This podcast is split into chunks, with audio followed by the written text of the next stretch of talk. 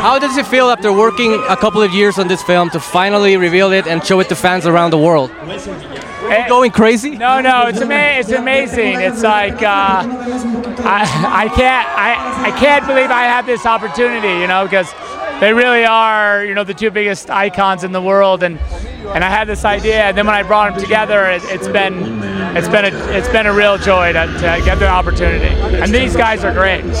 I read that you shot on 65 millimeter, 75 millimeter, uh, IMAX, uh, and a lot of other cameras.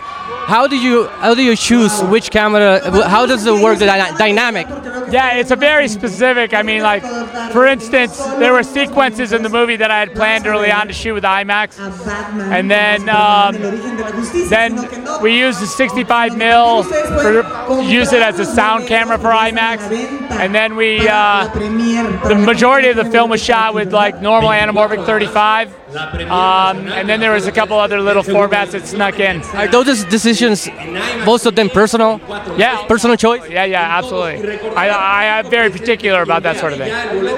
I heard. I also read that there, there was a go, you used the GoPro. So I'm curious. Did the GoPro make the sh- make the cut? Shot made the cut. It, Which which is the shot? The shot is uh, the Batmobile turns its lights on and then drives down through the plastic and hits that car. And they'd, they'd put a GoPro on for the making of. And then I saw it, I'm like, hey, give me that. I'm going to use it in the movie. How much pressure pressure does it go on making a film like this, where you have to introduce a lot of characters that people love, and opening the door? I mean, did you have a lot of pressure in doing that, and is it the, the final product rewarding?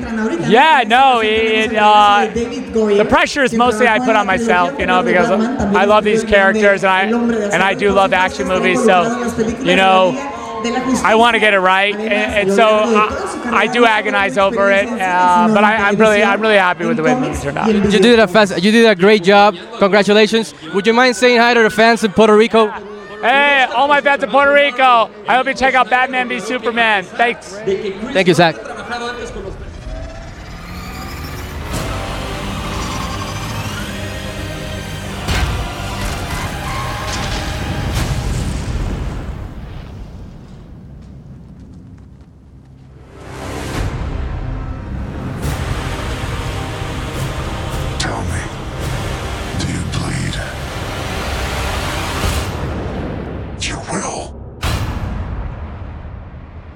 Rated PG 13.